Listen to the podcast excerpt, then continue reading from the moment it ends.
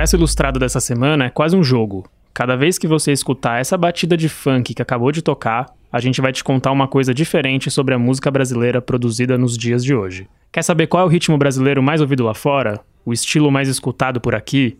Se o Brasil prefere músicas nacionais ou estrangeiras? Senta aí que a gente já vai te dizer.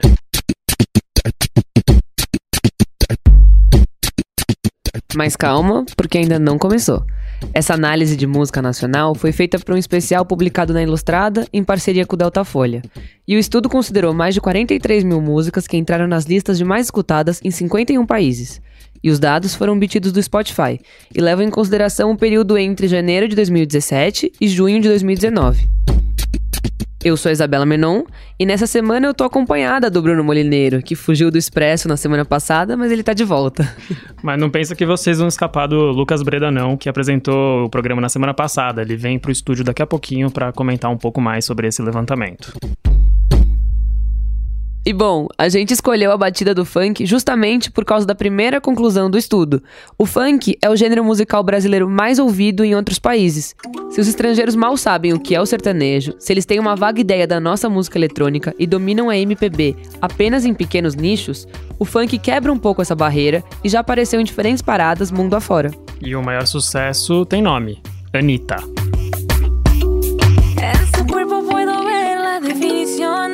Se ve que lo trabajé es motivación.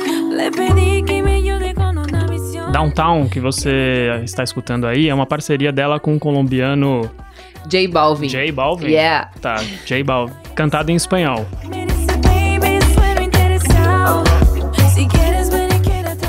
A faixa entrou nas listas de 44 dos 51 países, incluindo aí os Estados Unidos. Mas o sucesso mundial de Downtown é, tem muito mais a ver com o reggaeton do que a música brasileira em si. E é um resultado das parcerias e dos esforços da Anitta em se promover fora do Brasil. Mas Vai Malandra não. Vai, vai malandra, uh, uh. Eita louca, tô brincando com bumbum. A música é um funk típico, cantado em português e muito conectado com a realidade do Brasil. Mesmo assim, ele também tocou muito internacionalmente. Chegou ao top 200 de 15 países, incluindo aí a Suíça e a Hungria. Pois é, muito provavelmente teve gente que foi pra balada em Budapeste e terminou a noite brincando com bumbum.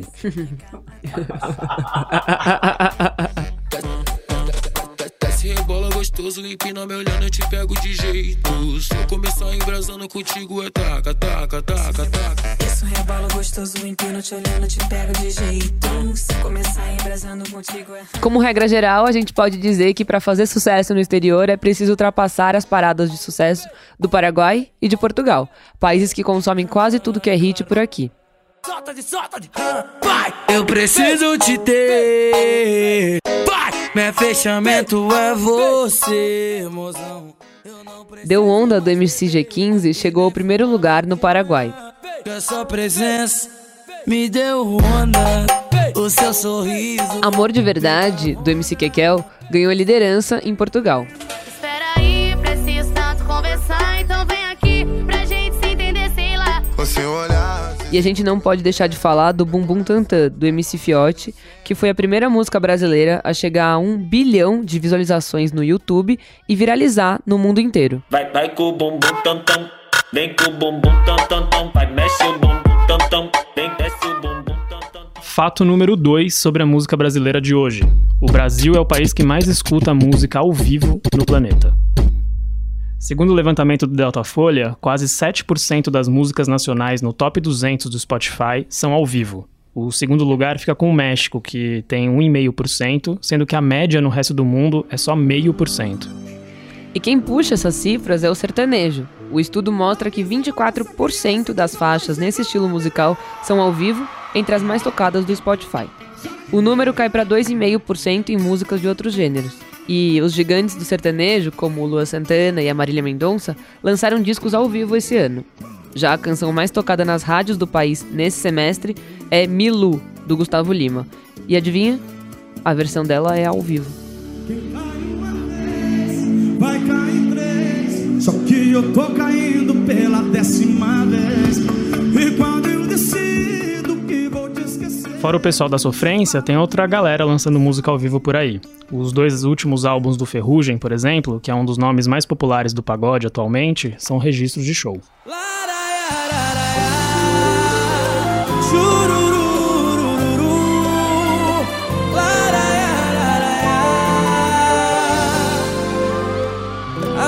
sagrado pra quem sabe amar. O Nego do Borel também está lançando agora, ao vivo, um registro em áudio e vídeo do seu show. Com investimento alto, a produção é tida como o trabalho mais importante da carreira dele e inclui hits de dimensões internacionais, como Você Partiu Meu Coração e Me Solta. Esse último, uma parceria com Renan da Penha e indicado ao Grammy Latino. Ai, Por isso a gente está aqui mais uma vez com o Lucas Breda, que é o repórter de música da Ilustrada, para ele comentar algumas coisas desse levantamento que foi batizado aqui no jornal de Música Sem Fronteiras. E aí, Lucas, tudo bem?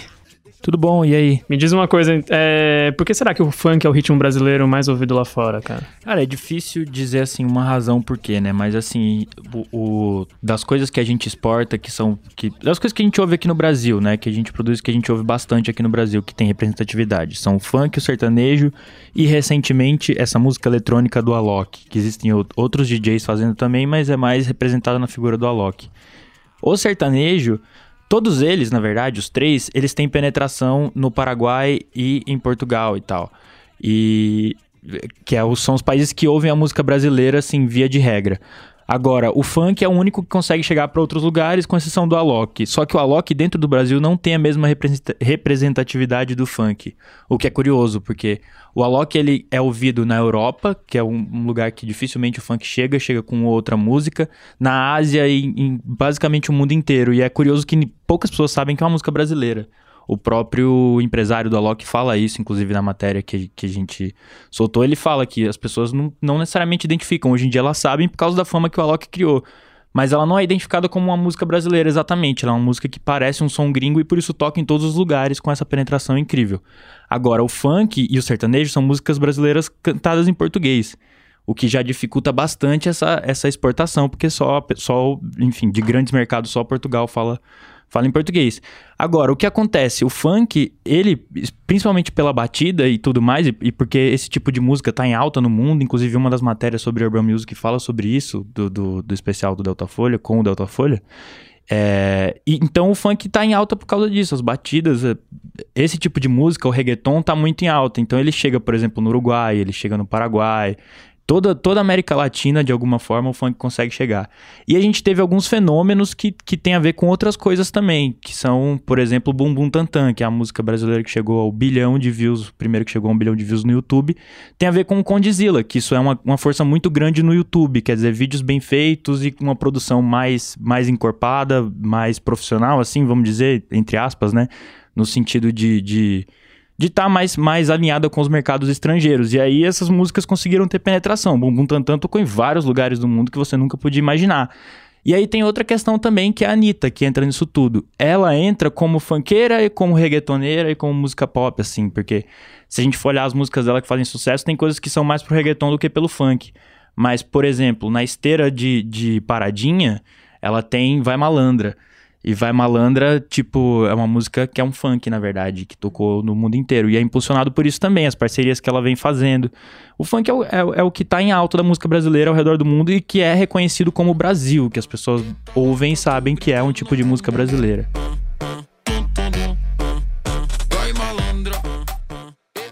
E tem alguma região do mundo em que o funk é mais escutado? Na América Latina, é, to, quase todos os países, assim, Uruguai, Argentina, todos esses países o funk chega e eles ouvem a nossa música. O que é o curioso porque eles, a América Latina sempre ouviu música brasileira, né? Não é necessariamente uma coisa de agora. Mas agora com o funk, o funk aparece em todos os, todas as paradas desses países. É assim, é quase uma coisa normal, assim, um funkeiro que faz sucesso por aqui aparecer nas paradas, no caso assim, do Spotify, né? A gente tá tendo, tendo um recorte aí, que, que é o top 200 do Spotify. Mas a gente consegue ver ecos na vida real também. Por exemplo, o Kevinho, que é um, que é um MC aqui de São Paulo, que é MC mais pop da Condzilla também, ele se apresentou no Lollapalooza Chile desse ano. Não se apresentou no Brasil, o que é bem curioso, vamos diga-se de passagem, né? O Lula não colocar funk aqui. Aí tem lá no Chile, em horário é, assim, um horário bom e lotada a plateia. Você olha os vídeos, todo mundo cantando junto, todo mundo participando. Então não é uma coisa assim, ah, só de, de internet e tal. É uma coisa que existe na vida real e que, enfim, tá e sendo... no Lula daqui não teve espaço pro funk, né? Não teve, assim, e aí tem toda a questão do Rock in Rio também, que abriu pra Anitta agora, e foi toda uma questão e tal. Mas é curiosíssimo, porque esses outros países dão muito valor pra esses artistas, assim, a gente, talvez um valor que nem a gente dê. E, tipo, na Ásia também não, não, não tem. O funk não chega, né? É, não só o funk, na verdade, nenhuma música brasileira. Tirando o, a- o hit do Alok, o Now, aquela música, é, nada de música brasileira chega muito por lá. A gente, é bom a gente dizer que o Brasil não é exatamente um país exportador de música, né? Tipo, isso tem que ficar claro desde o começo. A gente tá falando que o funk é o que é mais exportado, mas na verdade a gente não exporta tanto. Tipo, perto do K-pop, por exemplo, da Coreia do Sul, a gente tá muito atrás em termos de ou- outros países ouvirem a nossa música. Só que assim, é, tem a questão da língua que é muito importante e o K-pop, além de cantar em coreano, eles também cantam em inglês. E eles, o tipo, o som é muito mais alinhado com as tendências pop americana e britânica. O funk, ele tem um jeito próprio de existir, um jeito próprio de ser pop, de ter suas batidas. Ele tem elementos próprios, assim. Então é uma música que ela é ouvida tanto pelo exotismo quanto pelo por, por ser contagiante, mas assim, ela não é uma coisa que entra naturalmente assim tão fácil numa rádio, vamos dizer assim, de, de outros países e tudo mais.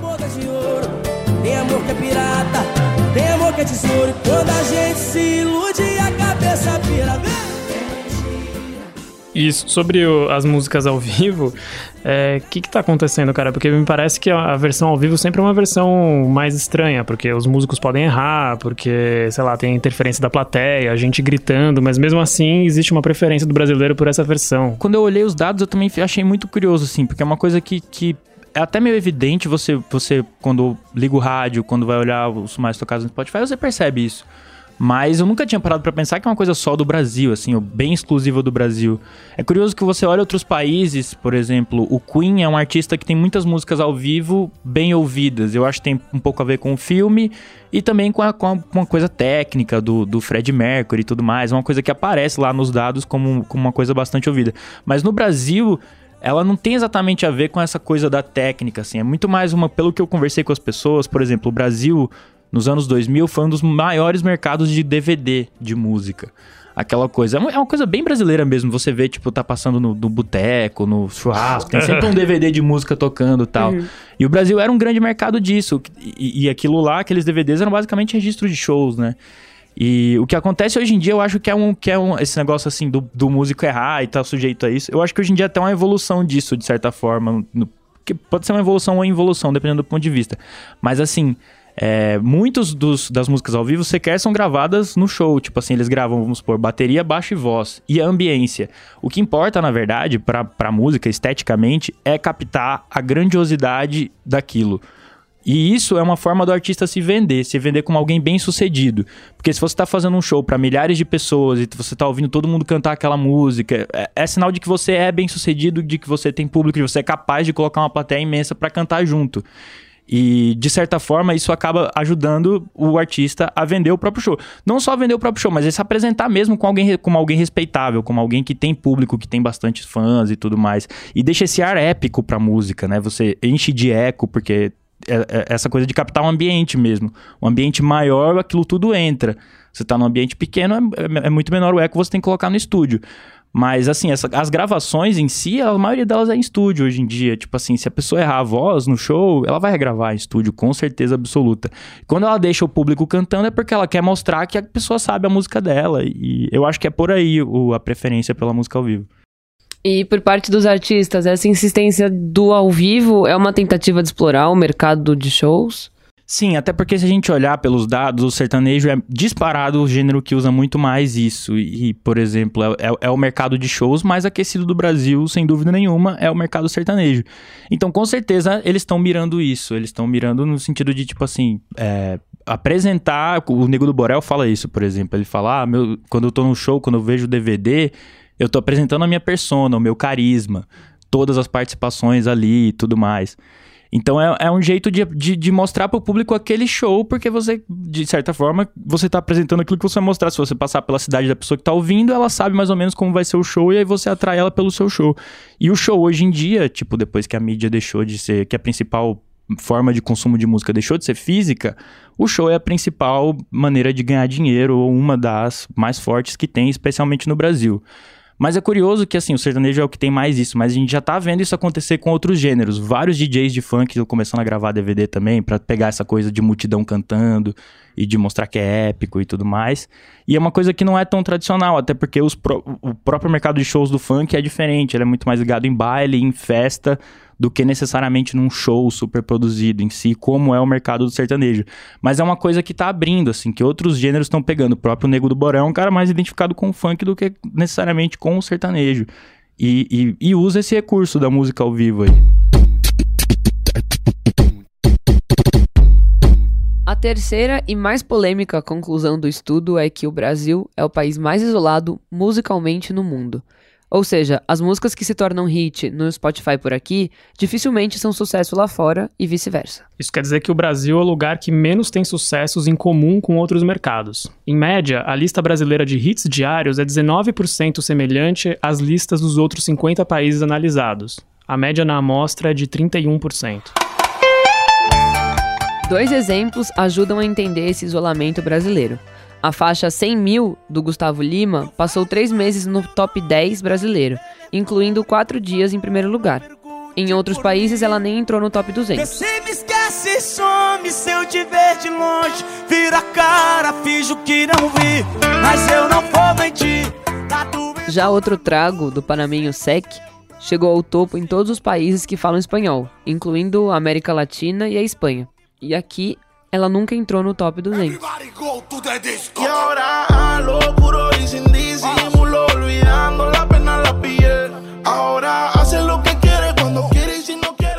Ou seja, o reggaeton não pega por aqui. Enquanto isso, o sertanejo não é escutado lá fora.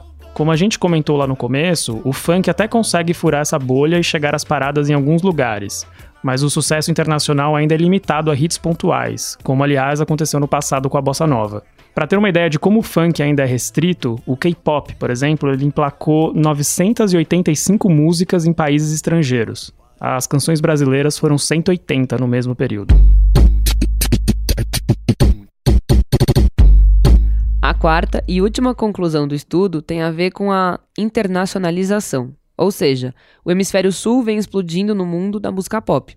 Mas para entender isso, a gente precisa dar um pequeno contexto. Depois que ficou brega falar de world music, a indústria criou recentemente um novo termo, a urban music. Como mostra a reportagem do Felipe Maia sobre o assunto, esse termo abriga da música negra americana a qualquer outro som feito nas periferias de grandes cidades. Em comum, eles têm ritmos definidos e uma produção mais eletrônica. Segundo o levantamento do Datafolha, as músicas que dialogam com o rap e com os ritmos pop da África e da América Latina são ouvidas em 75% dos grandes mercados musicais do mundo. E se o hemisfério sul está dando as cartas de alguma maneira nesse universo, muitos artistas latinos têm aproveitado para fazer parcerias. O colombiano Maluma, por exemplo, tem 50 faixas em que canta com algum diferente nome, até com o Rick Martin.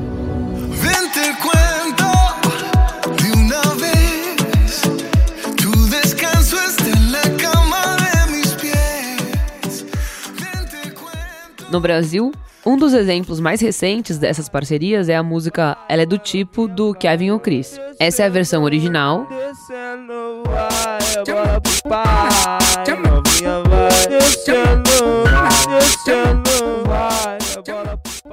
E essa é a versão regravada pelo Drake, que saiu faz pouquíssimo tempo.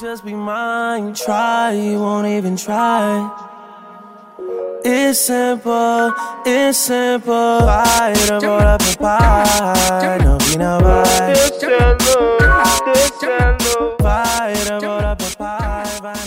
Ao som de Kevin Cris, o Expresso Ilustrada vai se despedindo. O podcast de cultura da Folha tem episódios novos todas as quintas, às quatro da tarde, com edição do Renan Suquevicius. E como sempre, antes de ir embora, a gente vai deixar aqui as dicas da semana do começo? É do começo, mano. É do começo, mano. Essa... E a minha tá ligada com a primeira conclusão do estudo, que é sobre o funk. O Heavy Baile, que faz uma conexão entre o funk e o eletrônico, e é uma das festas cariocas que faz bastante sucesso aqui em São Paulo, vai fazer nesse sábado, dia 16 de novembro, uma apresentação de passinho no Sesc Santana. A entrada é gratuita e começa às 19 horas e os ingressos são retirados com uma hora de antecedência. E quem? Ela disse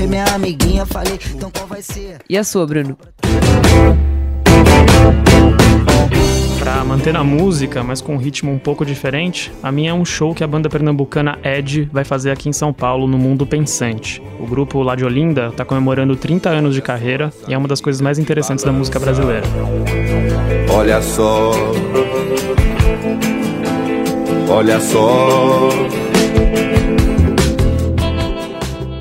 Apresentação rola no feriado, no dia 15 de novembro, sexta-feira, a partir das 11 da noite. Os ingressos custam 30 reais. E para conferir mais dicas do que fazer em São Paulo, é só entrar no site do guia, folha.com/guia. E é isso. Até semana que vem. Até mais! Pra desfazer a dor e refazê-la.